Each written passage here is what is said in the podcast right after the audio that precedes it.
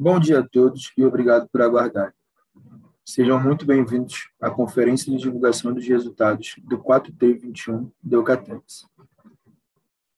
Informamos que esta videoconferência está sendo gravada e será disponibilizada no site de RI da companhia, onde se encontra disponível o material completo da sua divulgação de resultados. Durante a apresentação da companhia, todos os participantes estarão com os microfones desabilitados e em seguida daremos início à sessão de perguntas e respostas.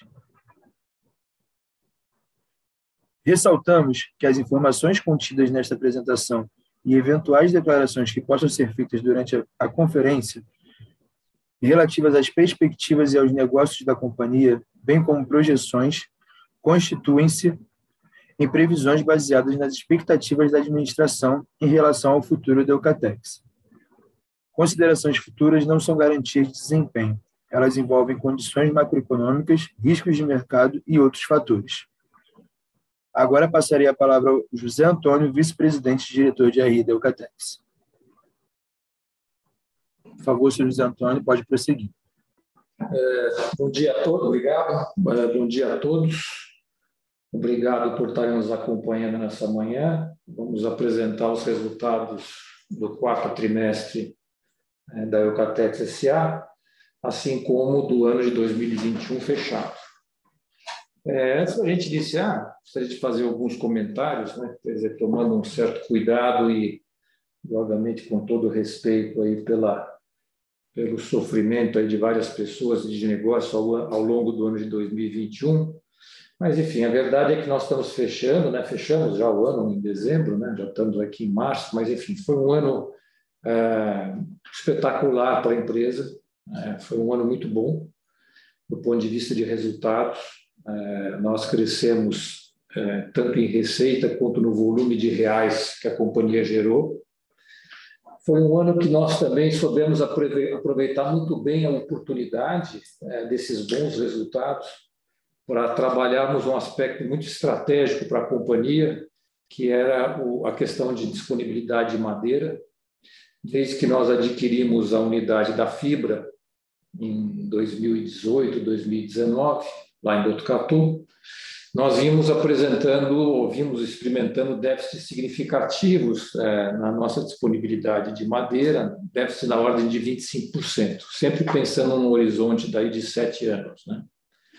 É, nós aproveitamos esse ano de 2021, como eu comentava, reduzimos esse déficit, compramos mais de um milhão de cúbicos de madeira e reduzimos esse déficit desse, de, da ordem de 25% para em torno de 8%, que é bastante mais confortável. Foi um movimento muito importante, foi bem estratégico, porque madeira no estado de São Paulo está bem escassa, e se a gente comparar os preços de madeira do início do ano e os preços de madeira no final de 2021, eles mais que dobraram de preço. Então, foi um movimento muito bem feito e, e importante para a continuidade das operações da companhia. Terminamos o ano também com equacionando bem a dívida, alongando um pouco a, a relação curto e longo, né, reduzindo bastante a relação dívida-EBITDA, que estamos mais fortalecidos algo bastante importante e algo que é fundamental para enfrentar, e a gente vai comentar um pouquinho, quer dizer, a ideia é falar sobre o ano de 2021, mas vamos também é, comentar um pouco desse início de 2022 que está para lá de desafiador. Né? Nós, no final do, do, ano de 2021, de certa forma, já tínhamos esse, esse prognóstico de que já sentimos uma desaceleração no, ah, enfim, nos mercados, e tínhamos um prognóstico que essa desaceleração ia se acentuar para o começo do ano. Né? Já era, enfim, é uma notícia boa, mas vamos dizer assim, a questão dos serviços retornando, eles, esses serviços que antes estavam aí muito, ah, vamos dizer assim, não estavam tão, tão evidentes, não estavam acontecendo, eles não competiam ah, com os produtos da companhia. Quer dizer, agora o retorno dos serviços, das viagens, de, de restaurante, de teatros, etc., isso, de certa maneira, compete é, com o, bol, o, mesmo bolso é, que poderia estar adquirindo produtos da companhia. Além disso, a gente teve, nesse final de ano e nesse começo de ano, uma aceleração muito forte de inflação e de juros, o que corrói o poder, poder de compra dos consumidores, além de reduzir a sua confiança. Então, esse movimento não é de agora, é um movimento que já vem do, do final de ano, e, enfim, mas e dessa maneira a gente esperava essa desaceleração, mas não que ela acontecesse de forma tão brusca. Né? Eu separei alguns dados aqui das, das uh, associações que nós participamos, IBA e Abrafat, e essas dão conta que nesses dois primeiros meses de 2022, nós tivemos uma queda no setor de painéis, de painéis de MDP de 28% em relação ao ano passado, painéis de MDF 13%, pisos laminados 12% e tintas 18% de queda. Então, é realmente, estou falando isso de volume, a gente não, não faz muito sentido comparar preços, porque nós, como nós tivemos uma inflação de custo muito alta, é até provável que a gente finalize esse primeiro TRI com algum crescimento, talvez até com alguma expressão, em faturamento em relação ao ano passado, mas em relação ao volume, há uma desaceleração muito grande. Além disso, é, temos também um cenário desafiador, continuamos com um cenário desafiador em matéria-prima, em matérias-primas e insumos de forma geral. Esse cenário, esse cenário desafiador se acentua com a guerra, dizer, a gente tem aí as commodities subindo fortemente, fertilizantes, a ureia, vai, que é base de fertilizantes, mas também é base das resinas que nós utilizamos para a colagem dos nossos painéis é, petróleo, que influencia muito o diesel. É, hoje é o CATEX entre fretes de escoamento e, e frete de, de, alimentação de floresta, né, de busca de, de, de, árvores em floresta, nós gastamos uns 300 milhões por ano. O diesel é aproximadamente 35%, 38% dessa conta, então é, é bastante pesado. É, além desses aspectos, temos também um desafio no câmbio câmbio, o real tem se apreciado. É, o Brasil tem sido visto, principalmente agora nesse momento de guerra, como uma alternativa, como um porto, não vou dizer seguro, mas vamos dizer assim, mais seguro, como uma alternativa. Quando a gente soma isso aos juros que têm tem se mostrado atraentes no Brasil e a questão da, da subida das commodities, tem feito com que o real tenha se apreciado bastante, que traz um desafio para as nossas exportações, além da questão do frete marítimo, que ainda não se regularizou. Bom, resumindo, muitos desafios no começo de, nesse começo de ano, uh, mas, enfim, nós estamos aqui mais para comentar o ano de 2021, os senhores vão ver os números, os números foram muito bons, como eu disse, foi um ano fantástico para a companhia, nós equacionamos praticamente a questão de madeira, alongamos nossa dívida, aumentamos a disponibilidade de caixa, enfim, estamos bem mais robustos aí para enfrentar essas dificuldades, que a nossa visão são dificuldades, acho, ou mais provavelmente iniciais aí desse ano de 2022. É verdade que é, nós acreditamos que é um momento de ajuste, de ajuste de estoque, é, e que, enfim, talvez aí já para o mês de abril, que está começando amanhã, em maio já há uma certa regularização na parte de demanda, e a parte de insumos e de custos, acredito que, na pior das hipóteses, para o segundo semestre, a gente tem um novo cenário. Então, é um começo de ano difícil, mas a visão é que é um momento, é um momento de, de ajuste que deve, ah, enfim, se atenuar e, e diminuindo aí essa, essa dificuldade ao longo do ano. Bom, vamos começar a apresentação propriamente dita. É, vamos ver se eu consigo fazer virar aqui o, Ok. Então, acho que deve ter virado também para os senhores a apresentação. A gente costuma trazer a informação de dois dos, dos, principais ou dos segmentos dos quais a empresa participa. A gente sempre traz informação aqui do setor de, de materiais de construção e, e também do setor de, de painéis, no próximo slide. Então, o que a gente percebe aqui foi um ano positivo, ah, nós terminamos o ano com um crescimento de 8%, acho que desde, olhando aqui, desde 2013, nós não experimentávamos, o setor não experimentava um crescimento dessa ordem. Ainda há uma defasagem grande, né? tem até essa informação aqui na parte inferior do lado esquerdo do slide, quer dizer, de 2013 a 2021, a gente tem um acumulado de queda de 23%. Ainda, então, ainda tem muito para a gente buscar recuperar é, no setor. Né? Verdade é que nós tivemos aí um ano, é, como eu disse, positivo, com um pico de crescimento em meados do ano, no final do, do primeiro semestre.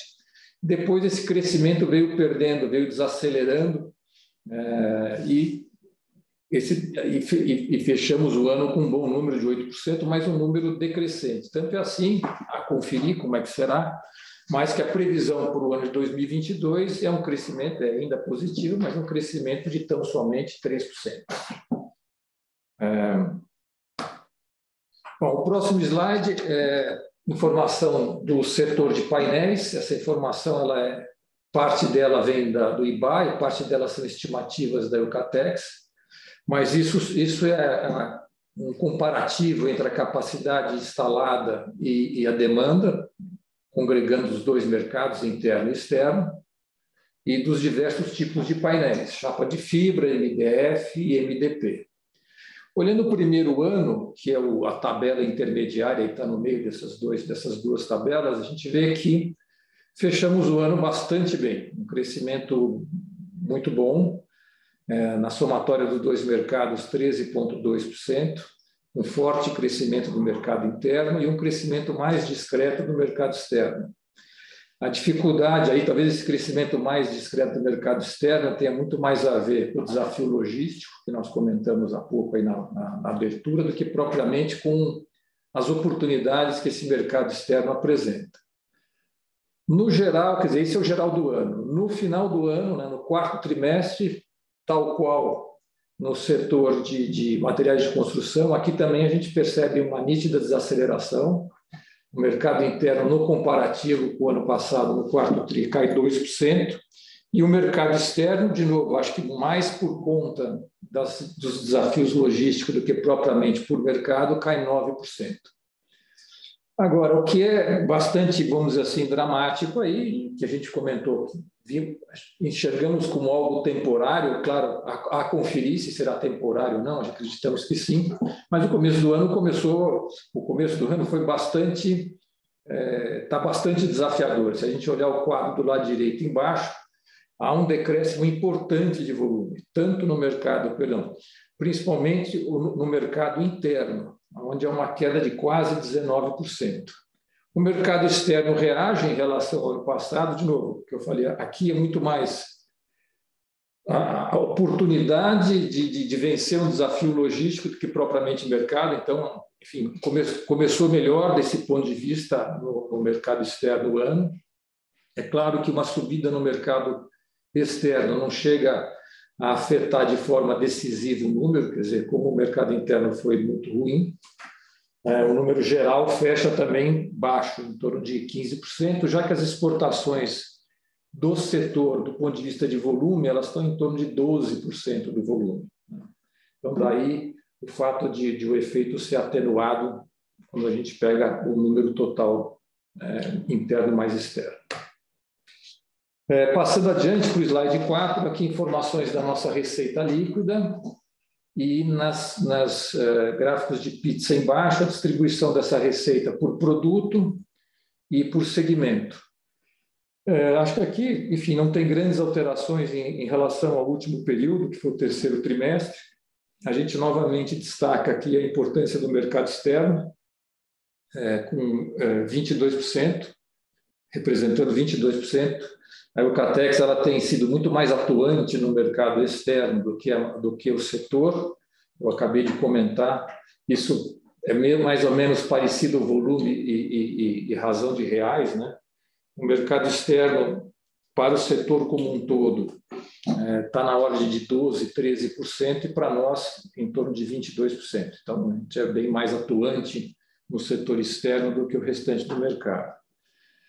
É, como eu comentei, novamente, então aqui está a expressão disso, quer dizer, um ano muito positivo, a receita líquida no ano cresce 36,3%, desacelera um pouquinho no último TRI, é, com 34,4%, mas, enfim, fechamos tanto o trimestre quanto o ano com um crescimento é, bastante significativo. Seguindo adiante, é, é aqui nós vamos comentar nos próximos slides vamos dar um pouquinho mais de foco nos dois segmentos de atuação da companhia, olhando a parte de, do setor de madeira e do setor de tintas.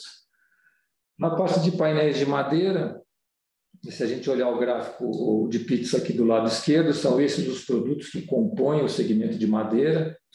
É, dentro das, dos, dos, pedaços de pizza e de chapa de fibra e de painéis de HDF, tem também os produtos que nós não destacamos, mas estão aí portas e painéis de divisórios.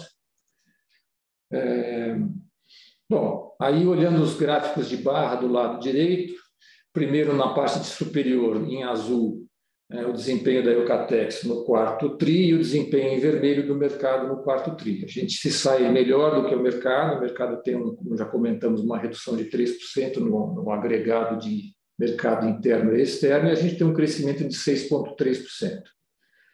É, nós tínhamos muita carteira é, para entregar nesse último TRI, e, enfim, conseguimos aí ter um desempenho melhor do que do ano passado. Quando a gente olha a parte inferior, onde nós comparamos o mercado, perdão, quando a gente olha o ano como um todo, novamente em azul o Catex e em vermelho o mercado, a gente vê que o mercado no ano tem um crescimento um pouco superior ao da, ao da Eucatex. E aí, aquilo que nós já comentamos em outras oportunidades, a Eucatex sempre trabalha um pouquinho mais próxima da capacidade é, possível, né, da capacidade possível do ponto de vista de disponibilidade, e o mercado sempre trabalhou com um pouco mais de ociosidade, de tal forma que quando aparece uma oportunidade no mercado, essa ociosidade é, acaba sendo melhor aproveitada aí pelo mercado. Olhando do lado esquerdo, na, na, na tabela de receita, a gente percebe um, um forte ajuste de preços, tanto no trimestre quanto no ano. Dizer, a, enquanto a gente cresce 6% no volume, nós crescemos quase 28% na receita, e quando a gente cresce 8% no volume no ano, nós crescemos quase 42% na receita. Então, isso demonstra um forte ajuste de preço. Esse ajuste foi bastante necessário, porque, de um lado, como a gente comentou, você teve aí ao longo de todo o ano um rally na parte de custos de insumos. Por outro lado, nós enfim, estávamos diante de um mercado receptivo e fomos capazes de, de alguma forma, não só repassar esses aumentos de custo, como também ter algum ganho real de margem. É, no slide 6, a gente tem duas informações: a utilização de capacidade instalada e a distribuição de custos, começando com a utilização da capacidade instalada na parte superior. É, esses números estão um pouco melhores do que do ano passado. É, por exemplo, a chapa de fibra do ano passado estava com ah, 82% de utilização, está com 94%, o MDF esse ano com 85%, ou nesse trimestre com 85%, e uh, o MDP, onde a gente tem que somar, né, porque o mesmo equipamento é utilizado para fabricação de MDP e pisos, nós estamos com 87%. Então, de forma geral, eh, estamos um pouco acima do período anterior e, na média, acima do mercado, que a gente viu que está trabalhando com ociosidade em torno de 16%. Na parte de custos, a gente gostaria de destacar, primeiro na parte central, no, é, onde a gente tem os custos em forma de pizza e de painéis com resina, é, dizer que esse número de resina, que, que neste ano, ou neste trimestre, perdão, está significando 31% do custo, é, no mesmo período do ano passado era 23%. Então, a gente vê como resina, e na resina a gente tem dois componentes, duas commodities internacionais. Né? Uma é o, é o metanol, que se transforma em formol, e o outro é a ureia. Enfim, duas commodities internacionais que subiram muito, e daí a resina ganha muita expressão na composição do custo dos painéis. Depois, olhando o lado esquerdo, onde a gente tem todos os tipos de painéis, chamar atenção também para a madeira, esse número de 17 agora, é, nesse trimestre era 13 no ano passado. Então, aqui a gente está mostrando que, é, que esses insumos, né, tanto resina quanto madeira e outros, ganharam muita importância na, na, na composição dos custos dos painéis. É, indo adiante, no segmento de tintas, vamos olhar primeiro os gráficos da parte de baixo, né? novamente em azul Eucatex, em vermelho mercado. foi um período muito difícil esse quarto tri, não só para a Eucatex, a gente olhar aí do lado esquerdo as duas barras, a Eucatex tem uma queda de quase 18% em volume em relação ao mesmo trimestre do ano passado. O mercado também tem uma queda de, de 14,5%, quer dizer, um período bastante difícil no comparativo entre os dois períodos.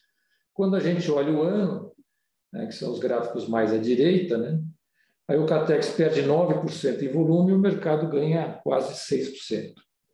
É, aí, aqui a gente tem dois comentários. Primeiro, o ano de 2021, a gente pode dizer que, de certa maneira, foi um ano atípico do setor um ano em que os líderes de mercado tiveram uma, vamos dizer assim, uma postura muito agressiva de, de buscar market share. Quer dizer, de um lado, a gente teve uma escalada de custos e que, principalmente por esses líderes, foi repassado em, quase que em parte ou, ou pouco aos preços. Quer dizer, eles tamponaram os preços de mercado, os líderes, e conseguiram com isso um ganho, ah, ao nosso ver, expressivo de market share. É, de certa maneira, é, nesse ano de 21, a gente devolve um pouco da performance que a gente teve em 20. Eu anotei aqui, é, em 2020, enquanto o mercado, 2020 versus 19, né? enquanto o mercado cresceu 5%, nós crescemos 24%. Então, nós tivemos realmente em 2020 um ganho expressivo de share, que de certa maneira, agora, até por atitude, como eu comentei, desses líderes, a gente devolve um pouco dessa participação eh, em 2021. Da mesma forma, aqui no segmento de madeira, nós também, até por conta da pressão de custos, tivemos reajustes de preços importantes. Quando a gente olha no trimestre, como eu disse, o volume cai quase 18 mas a, a nossa receita cresce quase 6%. No ano, a gente perde quase 15% em volume, 14,5%, mas as nossas receitas sobem 9,4%. Então, isso aí demonstrando também aqui um reajuste de preço importante. A utilização de capacidade instalada, eu peguei o número do ano passado, ela estava em 75, agora está em 62, aqui acompanha essa queda de volume que a gente mostra embaixo.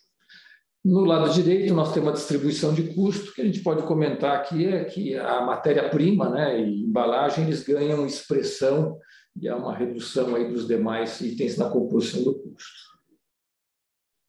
É, indo para o slide 8, aqui é uma boa, vamos dizer assim, uma visão de vários indicadores financeiros aí que dão conta do desempenho da empresa em 2021 e no trimestre. E a gente percebe, vamos, vamos percorrer esses, esses indicadores, eles são todos muito positivos. Começando com a receita do lado esquerdo, é, nós temos um crescimento importante que nós já comentamos, né, tanto no trimestre quanto no ano. Depois, logo à direita, nós temos o, gráfico de lucro bruto e margem bruta. É, nós temos um ganho expressivo em número de reais gerados, né, mais ou menos equilibrado no trimestre e no ano, em torno de 54%. Eh, e percebemos também um ganho expressivo no percentual, né? no percentual de margem bruta. É parte desse percentual é, ele pode ser explicado pela variação do ativo biológico, quer dizer, nem todo esse ganho de margem, vamos assim, do ponto de vista, se, a gente, se é que a gente pode chamar assim, real, ele aconteceu. Na verdade, nós tivemos nesse trimestre um ajuste forte aí no, no ativo biológico por conta do crescimento dos preços de madeira ao longo do ano. Então, os ativos biológicos nossos tiveram reajustes é, crescentes, isso acaba influenciando a margem bruta. Mas também nós podemos comentar que o custo de produtos vendidos, né, quando comparados à receita, eles também, eles, enfim, nesse caso, eles têm uma redução, uma menor representatividade em relação à receita, demonstrando um ganho de margem.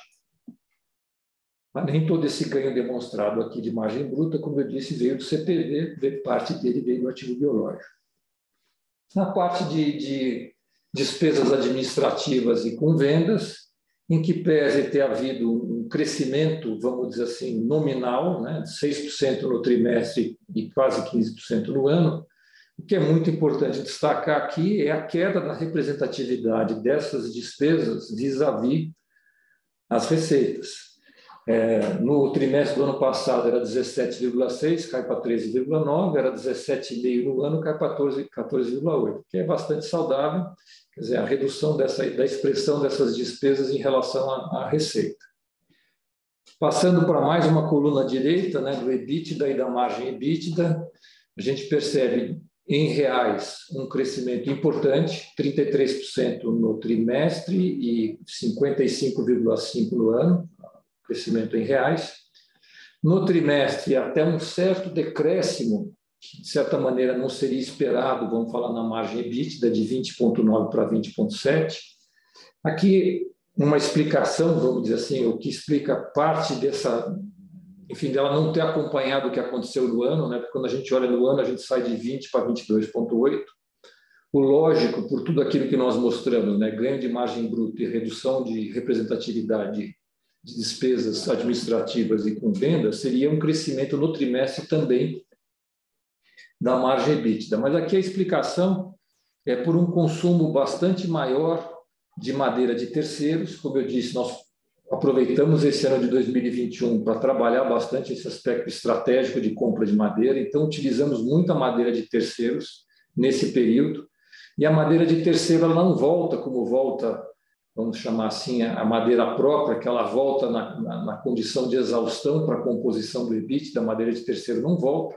E daí essa explicação para essa, para esse, na margem para essa estabilidade em relação ao ano passado. O lucro líquido é uma consequência, enfim, crescimento nominal, então, fantástico, né, na ordem de 300%, é, muito positivo.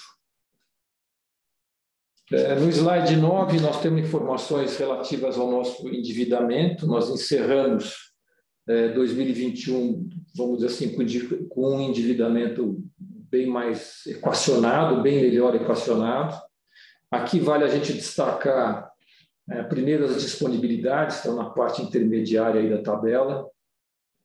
É, nós terminamos o ano aí com 141 milhões de disponibilidade, um crescimento importante com relação a 2020, nem falar em relação a 2019. Então, foi um ano que nós também trabalhamos é, nesse aspecto para deixar a companhia mais robusta, mais preparada. A nossa dívida líquida logo embaixo, ela, ela, também tem um comportamento benéfico, ela se reduz nominalmente em 40 milhões de reais.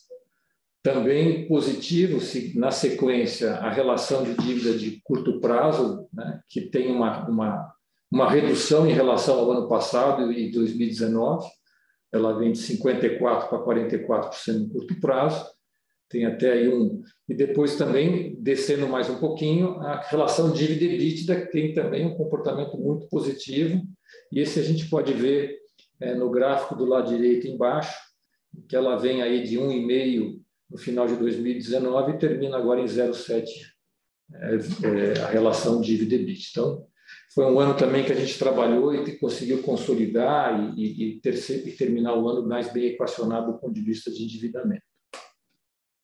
No slide 10, informações dos investimentos. É, nosso foco em 2021, em grande escala, foi no que será para 2022 é, sustentação, né? sustentação florestal e sustentação fabril. Entretanto, em 2021, nós fizemos alguns investimentos estratégicos e um pouco fora desse foco. A gente pode citar a aquisição de uma prensa BP para a unidade de MDP, nós tínhamos lá uma, uma prensa só de BP, agora nós temos duas. Isso amplia nossa capacidade de revestimento, nos dá mais segurança, porque às vezes quem tem uma pode não ter nenhuma, né? Nos possibilita crescer, principalmente em pisos. Então, foi uma aquisição importante. Nós também, em 2018, nós tínhamos adquirido a unidade de fibra lá de Botucatu. Ali ao lado é, tem um galpão industrial, tem um platô industrial é, muito bem montado, são aproximadamente 30 mil metros quadrados de, de construção de, de um galpão industrial, novamente muito bem montado, e nós adquirimos como uma, vamos dizer assim, como uma reserva estratégica. É, nós adquirimos esse galpão agora também em 2021, e agora todo aquele platô, é, que muitas vezes nós já mostramos a, a, as fotos, né, onde tem a unidade de fibra, agora todo aquele platô pertence a Eucatex. Então, esse foi um pouco dos destaques aí de investimentos um tanto quanto fora do foco só de sustentação. Para 2022, estamos prevendo 248, e esse ano foi, se a gente olhar do lado direito em cima, foram 207 milhões. É, aqui tem uma parte relevante de inflação de custos. Se nós tivermos uma inflação pesada aí na parte, por exemplo, de silvicultura, o diesel, é, toda a movimentação que a gente faz no campo de trator, é, enfim, movimentação da terra, quer dizer, preparação da terra é tudo feito com, com diesel. Temos também toda a parte de fertilizantes.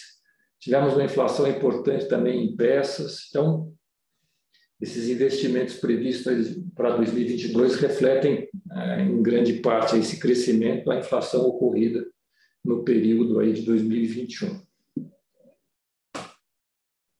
Agora, o nosso último slide é as informações da nossa base florestal. É, é muito importante, porque, enfim, é, é um dos aspectos mais estratégicos da companhia, que, novamente, nós trabalhamos bastante esse ano. É, são 111 fazendas, todas elas do estado de São Paulo, e aqui nós trazemos, nós resolvemos trazer desta feita uma informação um pouco diferente. Nós sempre damos aqui a informação do total é, de área que a Eucatex é, é, tem de floresta. Dentro dessa área, você tem as florestas efetivas de efetivo plantio, que são florestas renováveis de eucalipto, e você tem as áreas de preservação.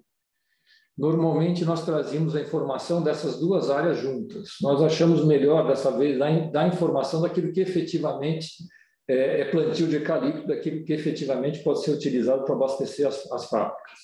E esse número então é de 35,5 mil hectares. Nós pretendemos é, elevar esse número para que a gente atinja aí, é, vamos dizer, a autossuficiência plena das nossas fábricas. Esse número deve subir gradativamente, porque a gente pode ver na parte de baixo que a gente tem incrementado o plantio de floresta nos gráficos de coluna. Esse número deve chegar ao redor de 38 a 40 mil hectares. Então, nós estamos muito próximos de estar atingindo a estabilidade, mas temos ainda um gap para estar tá fechando.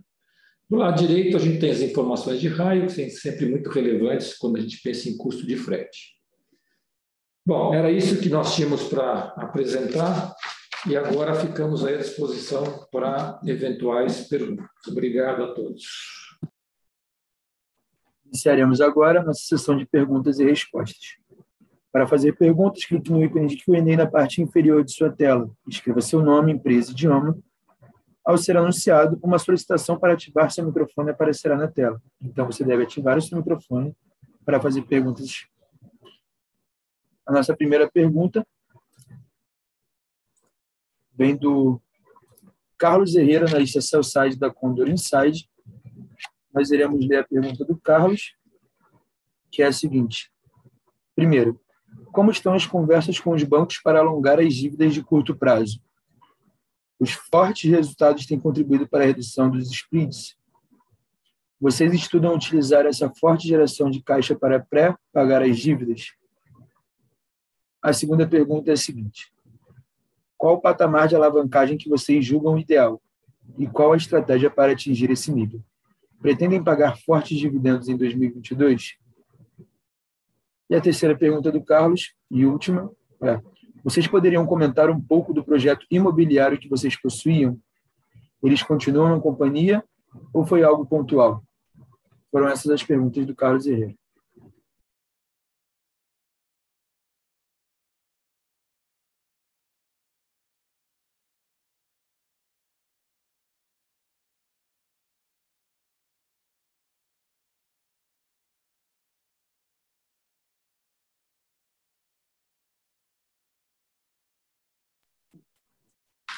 Bom, bom dia, é, obrigado, Carlos. Acabei tirando as perguntas, mas vamos lá. Acho que a primeira tem a ver com a, questão do alongamento de, de, das dívidas de curto prazo e se a gente tem conseguido reduzir os spreads aí por conta dos, dos bons resultados.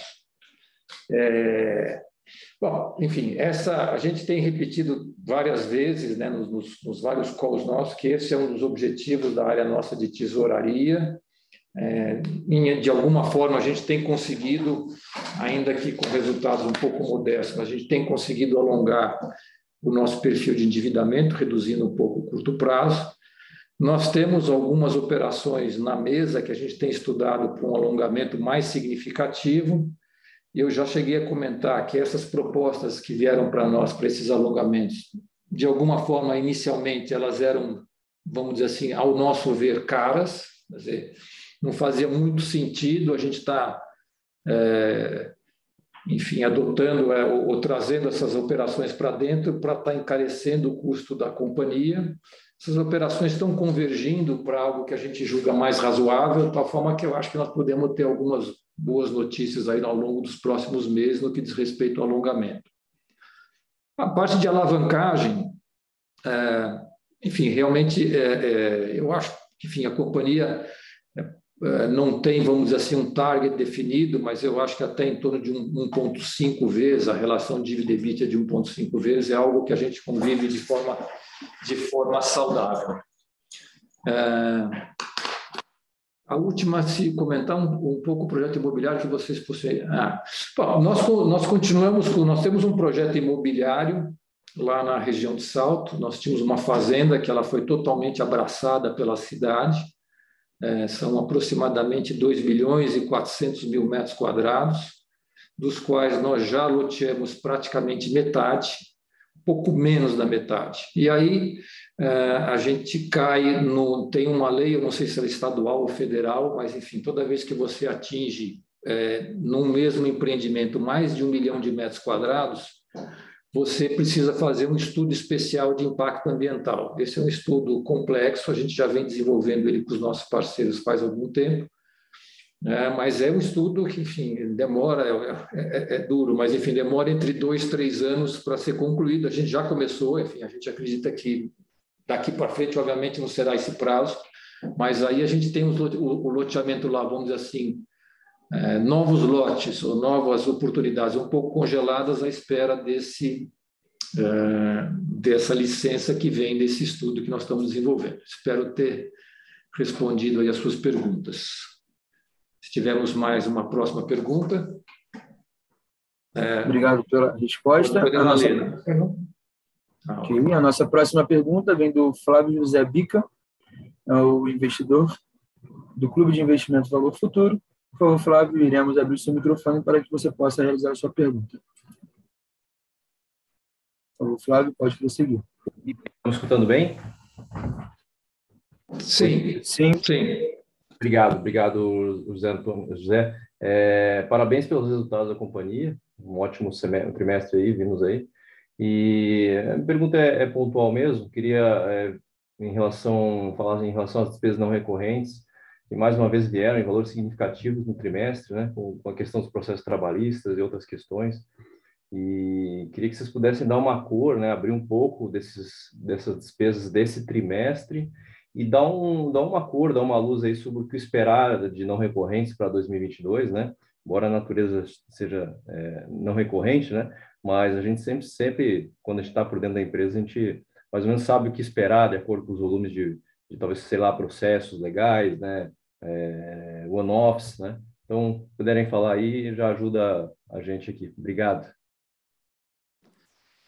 É, bom dia, obrigado pela pergunta. Quer dizer, de fato, nesse trimestre, é, os não recorrentes foram bem significativos e a gente pode ter duas explicações básicas. A primeira, nós temos duas questões de ICMS, que nós tínhamos um prognóstico mais favorável, elas não estavam provisionadas. É, uma delas é, enfim, nós transferimos material de São Paulo para Bento Gonçalves, que é onde nós temos uma, uma filial para atendimento do, do mercado do Rio Grande do Sul. É, enfim, sempre trabalhamos de uma determinada forma. É, São Paulo, como Estado, não, perdão, é, Rio Grande do Sul, como Estado, se insurgiu dizendo que nós estamos deixando nessa transferência muito ICMS para o Estado de São Paulo e muito pouco ICMS para o Estado do Rio Grande do Sul. Então, nós tivemos aí uma autuação e o prognóstico é de uma perda possível. Segundo item também tem a ver com ICMS, ah, desses não recorrentes, eu não sei se está destacado aí, mas a soma dos dois eu acho que dá em torno de 23 milhões, estou aqui me lembrando de cabeça, não tenho aqui anotado, mas acho que é isso. É, e desses 23 milhões tem um segundo é, aspecto de CMS. É, lá atrás, quando nós trouxemos a, a, nossa linha de MDF, nós fizemos a importação via Santa Catarina e Espírito Santo, e tivemos um redutor de, de, de CMS nessa importação, que posteriormente veio para São Paulo, e o Estado de São Paulo não aceita que a gente tenha tido essa redução, e aí é a chamada, vocês devem ter ouvido falar da guerra dos portos, e essa é a segunda parte aí que compõe esses 23 milhões. É, na parte trabalhista, que também estou puxando um pouquinho pela cabeça, acho que são uns 12 milhões a 13 milhões, é, enfim, talvez o Sérgio está me corrigindo aqui, está participando comigo aqui, o Sérgio Ribeiro, que é o diretor de controle, está falando que é em torno de 9 milhões. Basicamente, isso aqui é o seguinte: num passado, talvez há uns 4, 5 anos atrás, nós tínhamos prestadores de serviço na área florestal que eram relativamente frágeis. Né? Tinham bons preços, mas eram frágeis do ponto de vista de estrutura. Várias dessas empresas tiveram questões trabalhistas. É, e não foram capazes de fazer frente a essas questões trabalhistas e está sendo considerado a Eucatex como corresponsável em alguns casos, poucos ainda, mas em alguns casos, de tal forma que nós julgamos por bem provisionar todas essas questões que esses terceiros estão envolvidos, o que não quer dizer que a gente vá perder ou que eles não vão ser capazes de, perdão, de fazer frente a essas questões, mas elas estão provisionadas. É, nós, enfim, de alguma maneira, é, nos resguardamos de, de, possíveis surpresas no futuro. É, hoje nós temos, primeiro, empresas mais robustas e, principalmente, nós temos uma empresa terceira contratada somente para acompanhar no mês a mês todo o recolhimento de verbas trabalhistas, etc., para que a gente não tenha surpresa com esses terceiros no futuro. Bom, espero ter respondido as suas questões aí. Obrigado. E ah, para frente, né, pensando para frente, é, realmente são dois eventos não recorrentes. Eu, enfim, não vejo. Não, é difícil a gente antever alguma coisa não recorrente, mas eu não, não imagino algo que se permaneça nesse patamar, com certeza, para a gente projetar os resultados mais adiante. Obrigado. Obrigado. A nossa próxima pergunta vem do Marcelo Palavra, da Soprano. Por favor, Marcelo, iremos abrir o seu áudio para que você possa realizar a sua pergunta. Pode prosseguir, Marcelo.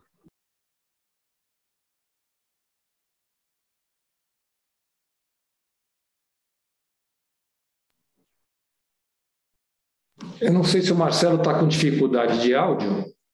Exato. Quer que eu leia a pergunta dele, senhor José? É, eu tenho aqui na tela. Né? Bom, enfim, se quiser, se quiser ler, acho que fica melhor. Por favor. Gostaria de ouvir um pouco sobre as perspectivas e o peso nos resultados dos negócios de portas e divisórios? Essa é a pergunta do Marcelo.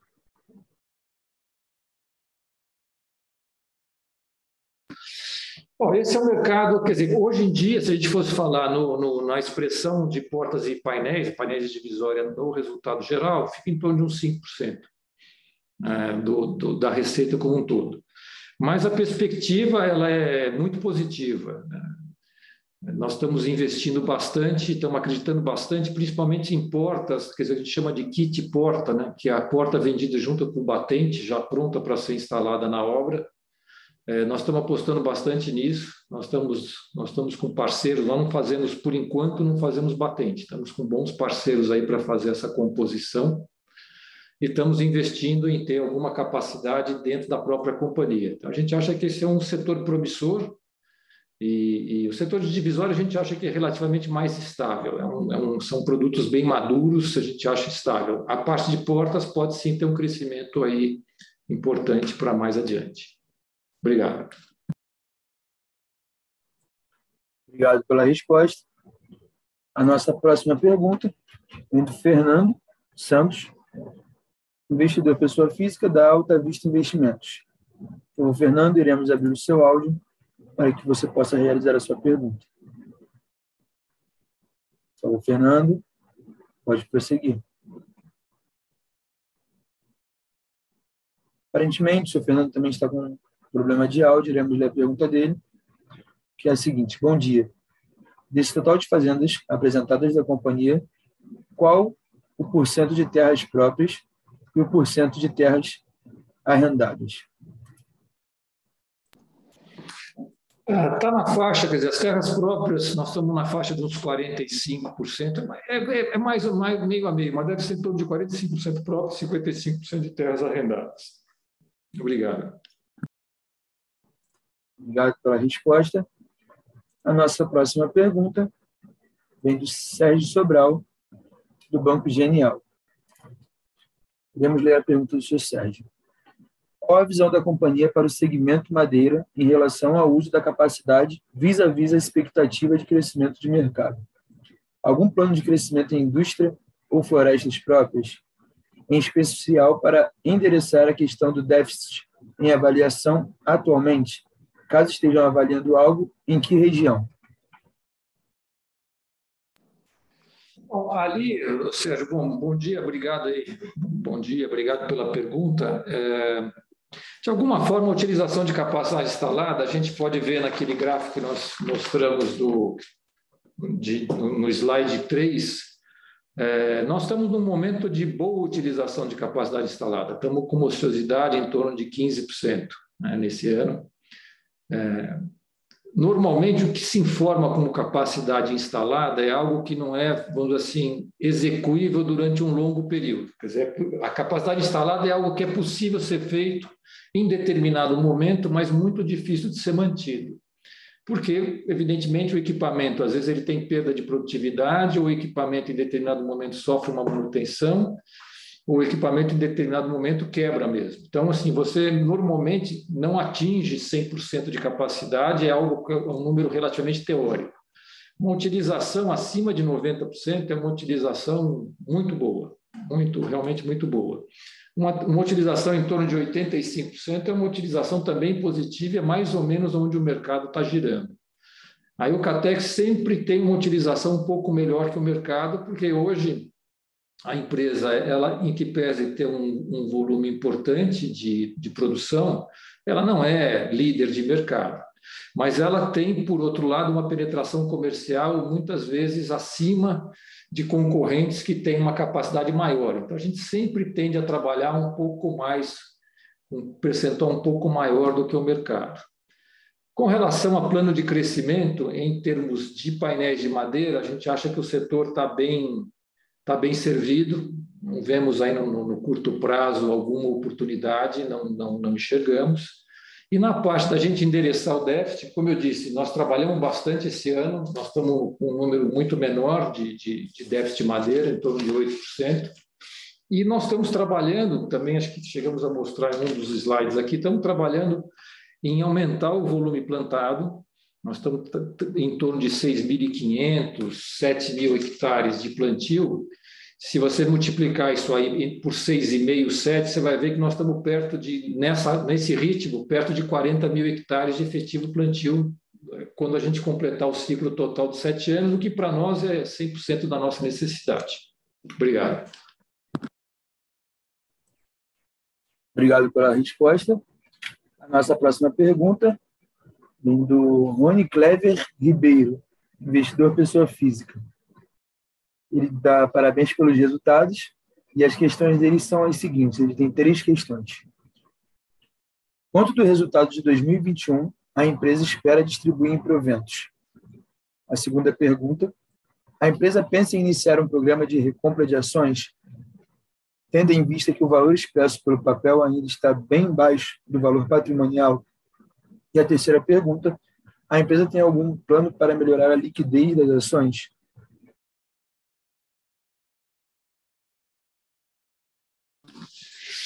É, bom dia, também obrigado pelas perguntas. É, bem, a base, a base de dividendos nossos, nós já, já anunciamos a distribuição de juros sobre capital próprio né, no final do ano. Se não me engano, o volume total foram 25 milhões. A gente já promoveu a retenção do imposto de renda, que tem uns 20 milhões, então, para distribuir líquido de juros sobre capital próprio. A base de dividendos, se pegar em relação ao lucro, depois da constituição das reservas legais, reserva de ativo biológico, etc., deve sobrar uma base em torno de uns 300 bilhões de reais, dos quais a gente faz a distribuição é, do, do, dividendo obrigatório, vamos dizer assim, os 25%. Então, a gente alcança uns 70 e poucos milhões de reais. Me perdoa os poucos, 70 e poucos, que eu estou puxando o número um pouco pela cabeça. É, temos já feito a distribuição do JCP, o, o, a, o provisionamento do JCP, a gente ficaria com um dividendo a distribuir é, na faixa de 50 milhões de reais. Né? É, não temos aí uma visão, a gente acha que realmente a empresa está bastante descontada, mas não temos ainda um plano dizer, de utilização do caixa da empresa para compra de ações. E, e, a parte de liquidez, enfim, é, é, eu acho que isso aí é uma luta constante da, da parte da empresa para aumentar a base. Acho que é uma questão da gente pegar a nossa área de RI, se expor mais, participar de mais eventos. Acho que isso aí é, é algo que a empresa tem que realmente trabalhar. Obrigado.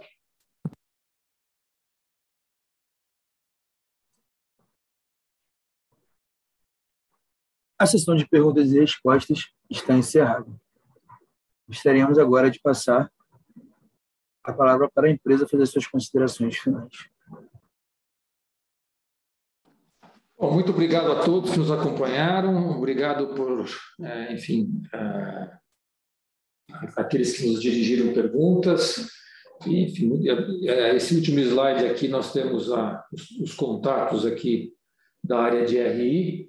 Se, se alguém tiver mais alguma questão, mais alguma dúvida, eu tenho muito prazer em responder. E aí estão nossos contatos. Muito obrigado a todos e aí um bom dia. A conferência do 4T21 da Eucatex está finalizada. Seguem os contatos de RI do diretor de controladoria para que possamos para que possam ser respondidas as demais questões levantadas. Muito obrigado e tenham um ótimo dia.